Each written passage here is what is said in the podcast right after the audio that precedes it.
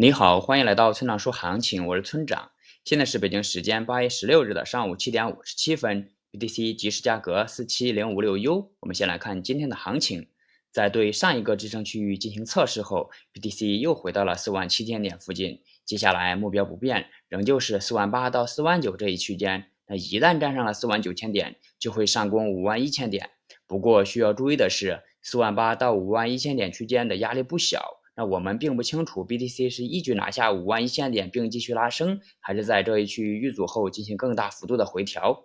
那趋势上呢，目前中短期都是上升趋势，日内可能会再次冲击四万八千点。总结一下就是关注四万八千点。接下来是交易思维模块。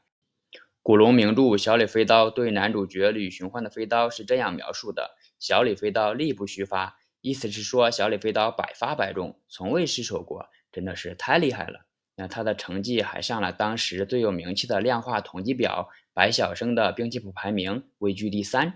故事也很有意思，排名第一的天机老人被排名第二的上官金虹所打败，而排名第二的上官金虹又被排名第三的小李飞刀所杀。那到了最后，小李飞刀反而成了事实上的第一。那除此之外，死在小李飞刀之手的江湖高手那还有很多。那以至于江湖人再闻小李飞刀都会胆战心惊。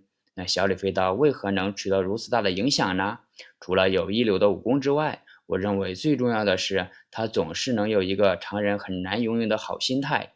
他的规矩是没有十足的把握就不出手，而一旦找到了对手的弱点或破绽，就会迅速出击，一招制敌。那如果让李寻欢做交易，我能保证他一定会是个非常优秀的交易员。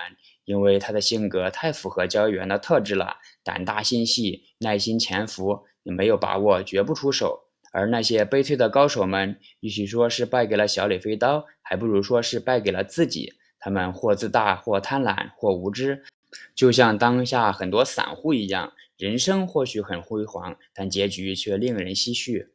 现在你能从中悟出点什么吗？最后，请大家一定要明白，千万不要根据预测来做交易。交易是需要考虑到具体信号、盈亏比以及仓位管理的。用预测指导交易，并不能实现长期稳定的盈利。如果你想学习具体操作以及稳定盈利的技巧，请查阅今天的操作板分析。拜拜。